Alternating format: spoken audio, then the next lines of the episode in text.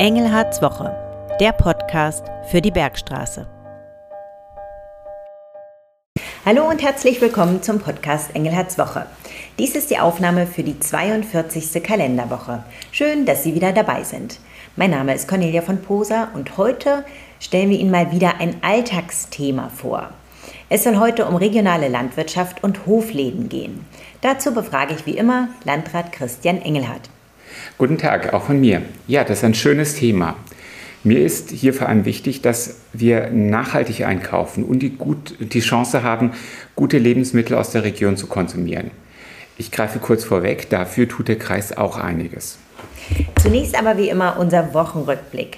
Was war los in der Kreisverwaltung, Herr Englert, und welche Highlights gab es? Das ist ja die letzte Woche vor den Herbstferien und in solchen Wochen ist immer ganz besonders viel los. Als Highlight gab es am letzten Wochenende die Einweihung der neuen Aussichtsplattform auf dem Steinkopf. Das ist nicht nur eine Aussichtsplattform, sondern gleichzeitig auch ein geschützter Platz für Veranstaltungen. Das heißt, man kann oben stehen, die Aussicht genießen oder aber unten darunter dort sind auch Sitzgelegenheiten, ähm, Veranstaltungen durchführen. Das werden die Bergstreser Winzer tun. Das heißt, für diesen Zweck wurde diese Plattform errichtet, um dort das Angebot von Veranstaltungen, die in den Weinbergen stattfindet, zu erweitern. Und bei der Gelegenheit habe ich gleich eine sehr hochrangige Auszeichnung, ich glaube die fünfte, seitdem ich Landrat bin, an Herrn Antes übergeben. Herr Antes war über viele Jahre Vorsitzender der ähm, Winzergenossenschaft und ähm, hat in seiner Person auch sehr viel Innovatives zum Weinbau geleistet, unter anderem der Rote Riesling, dass wir das erste Weinanbaugebiet mit dem Roten Riesling in Deutschland sind und immer noch das größte Weinanbaugebiet. Das ist seinem Engagement vor allem zu verdanken.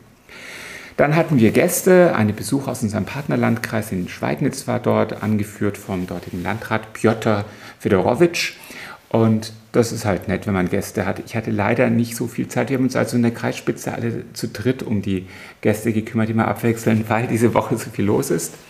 Und vielleicht so ein kleines Highlight. Zum einen war ich bei einem 100. Geburtstag eine Frau Hechler aus Lindenfels und die war, das hat mich total überrascht, so richtig, richtig geistig fit. Also von den Seniorinnen in dem hohen Alter, die ich besucht habe, bisher mit die fitteste und sie lebt in einem Vier-Generationen-Haus. Und gleich nachher gibt es noch ein Highlight.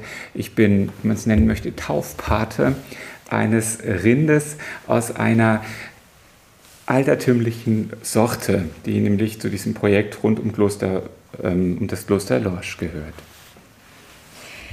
Ja, kommen wir noch zu den Themen, die die Welt bewegen und sicher auch die Bergsträßerinnen und Bergsträßer bewegen.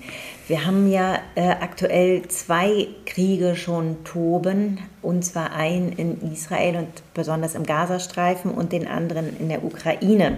Der ähm, israelische Historiker und Bestsellerautor Yuval Harari ähm, sagte in einem Interview jetzt kürzlich, die friedlichste Ära in der Geschichte der Menschheit sei vorbei.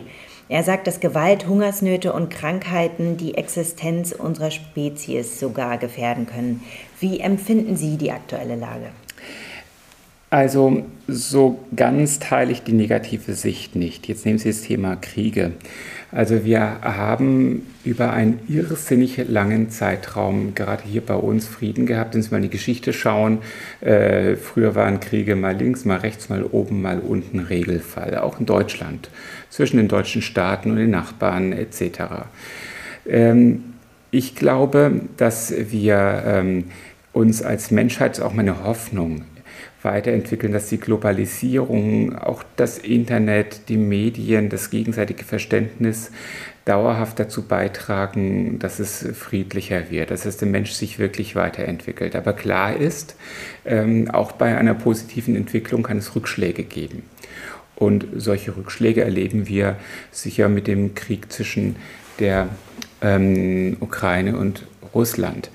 Und dazu sagen schon auch Fachleute, dass ähm, so eine Welt, die sehr klare Hegemone hatte, wie das in der Vergangenheit war mit dem von der Sowjetunion regierten Osten und, dem, und der USA auf der anderen Seite und alle anderen Länder waren sozusagen machtpolitisch unbedeutend. So eine Welt war recht geordnet. So die großen Kriege gab es nicht. Die hätte es, wenn dann, zwischen den beiden Hegemonen gegeben mhm. und es wäre eine Katastrophe geworden. Das wusste jeder und hat es deswegen ähm, auf Teufel komm raus vermieden. Jetzt wird die Welt polyzentrischer. Wir haben mit äh, China eine sehr starke aufkommende Macht. Dasselbe ist mit Indien. Immer mehr Länder werden selbstbewusst. Ähm, äh, auch hier in Europa haben wir eine sehr selbstbewusste Türkei und dann haben wir noch kleine Staaten, zwischen denen es immer mal wieder Kriege gibt, wie zum Beispiel ähm, auf dem Balkan. Und ähm, diese Welt wird schwieriger und da kann schneller mal was anbrennen und anbrennen ist verharmlosend, da kann es schneller Konflikte geben. Ähm, ich hoffe aber, dass in der Summe die Menschheit sich weiterentwickelt und doch friedlicher wird. Ähm, die Lage ist aber fordernd, klar, und ich glaube, diese Welt wird halt auch komplexer. Und viele verweigern sich, die Komplexität zu akzeptieren. Aus Ihren Worten spricht ganz großer Optimismus. Ich fürchte, den teilen nicht alle. Für die, die das nicht so sehen können, haben Sie vielleicht noch einen Tipp, wie man etwas optimistischer auf diese Welt blickt? Naja, ich glaube, Optimismus ist ein Stück weit eine, eine Wesenseigenschaft. Das habe ich sogar gelesen, dass äh, Menschen, die grundsätzlich eher fröhlich an die Sache gehen, das, ist, das kann man vielleicht ein bisschen trainieren. Zum Teil ist es etwas, was man sozusagen von Eltern überlegt, das in, in die Wiege gelegt bekommen hat. Und ich bin ein großer Optimist. Ähm, ich glaube aber, dass man einfach mal auf, auf Fakten schauen soll. Und in der Summe zum Beispiel ist die Anzahl der hungernden Menschen über einen längeren Zeitraum weltweit zurückgegangen. In der Summe steigt die Lebenserwartung. In der Summe äh, gelingt es also auch in den armen Ländern, die Versorgung zu verbessern. In der Summe wird die Welt über einen langen Zeitraum, wenn man sich an den Fakten orientiert, besser, auch wenn es nicht immer so erscheint. Wunderbar.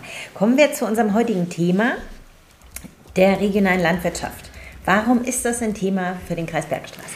Das ist ein, ein, super Thema für den Kreis Bergstraße und hier bin ich total begeistert. Ich glaube, wir leben in dem Landkreis, wo man am besten überhaupt regional essen und trinken kann. Wir haben eine unglaublich vielfältige Landwirtschaft und das verdanken wir letztendlich der Natur. Das ist ein Geschenk.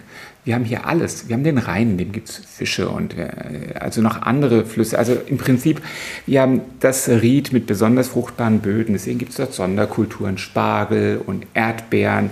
Aber auch Knoblauch wächst dort und Kräuter und ähm, äh, Gurken natürlich auch. Dafür ist ja Biblis bekannt geworden. Zwiebeln. Also solche Böden gibt es nicht überall in Deutschland. Das sind die höchstwertigen Böden, die es gibt. Und dort gibt es eben leckere Sachen wie Spargeln, Erdbeeren insbesondere. Dann haben wir die Bergstraße mit den Weinen. Dafür haben wir dieses ganz besonders sonnenverwöhnte Klima. Und dann gibt es natürlich im Odenwald auch die ähm, eher klassische Landwirtschaft mit Getreideanbau und dem Kochkäse oder Fleisch- und Wurstwaren. Also eigentlich kann man sich hier in, diesem Regio äh, in dieser Region, man könnte fast sagen, es ist wie im Schlaraffenland mit einem Unterschied. Im Schlaraffenland kamen die Sachen ja angeflogen und hier arbeiten Landwirte hart dafür und man muss es sich dann kaufen. Ja, ich will ein zweites Stichwort aufbringen und zwar ist das das Stichwort Bioqualität. Der Kreis gehört ja zur sogenannten Ökomodellregion. Was genau bedeutet das? In der Ökomodellregion, die heißt übrigens Hessen Süd, da, sollen von den, äh, da soll der Biolandbau gefördert werden. Das sind wir gemeinsam, die südhessischen Landkreise Bergstraße, Darmstadt-Dieburg, Groß-Gerau, Odenwald, Kreis und Darmstadt. Und ähm, dieser Biolandbau und die Förderung regionaler Wertschöpfungsketten wird dort von einem Team, das sich der Förderung des Biolandbaus verschrieben hat und mit Fördermitteln und vielen Partnern äh, sozusagen unterstützt. Das ist gar nicht so einfach, denn Biolandbau, ähm, vor allem umzuswitchen von traditionell zu Bio, das äh, dauert einige Jahre und kostet die Landwirte in dieser Zeit relativ viel Geld, weil sie zum Beispiel dann erstmal weniger Erträge haben, wenn sie plötzlich aufhören, ihren Boden zu düngen. Und ähm, ich persönlich versuche eh da immer ein bisschen zu differenzieren. Ich glaube auch, dass äh, traditioneller Landbau, also der normale, zum einen inzwischen viel weniger belastend ist als früher, weil eben äh, die Landwirtschaft insgesamt viel mehr darauf achtet, dass nicht zu viel gedüngt und nicht zu viel gespritzt etc. wird. Und das Zweite und fast Wichtigere ist, ich glaube, dass ähm, regional aus unserer Region, selbst wenn es traditionelle Landwirtschaft ist, viel biologischer ist als Bio-Sachen, die irgendwie, sag ich mal, aus Spanien oder aus Chile oder aus China kommen. Und deswegen werbe ich vor allem für regionale Lebensmittel. Und wer will, kann natürlich bioregionale Lebensmittel sich besorgen aus der Ökomodellregion Süd. Sie hatten es äh, in der Anmoderation schon gesagt, der Kreis tut jede Menge für landwirtschaftliche Betriebe. Wie müssen wir uns das vorstellen? Also es ist ja so, dass Landwirtschaft verschiedene Funktionen hat. Landwirtschaft macht Landschaftspflege und äh, ist auch für die Biodiversität wichtig und äh, für die Lebensmittelversorgung. Deswegen wird Landwirtschaft in der Europäischen Union sehr stark gefördert, schon seit vielen, vielen Jahren. Landwirte verdienen, äh, würden ohne die Förderung von der Landwirtschaft kaum überleben können. Und ähm, das sind europaweit Milliarden. Und ähm, das ist wichtig so, denn wir alle wollen eben auch gute, gesunde Lebensmittel, die idealerweise so angebaut sind, dass wir nachvollziehen können, wie sie entstanden sind.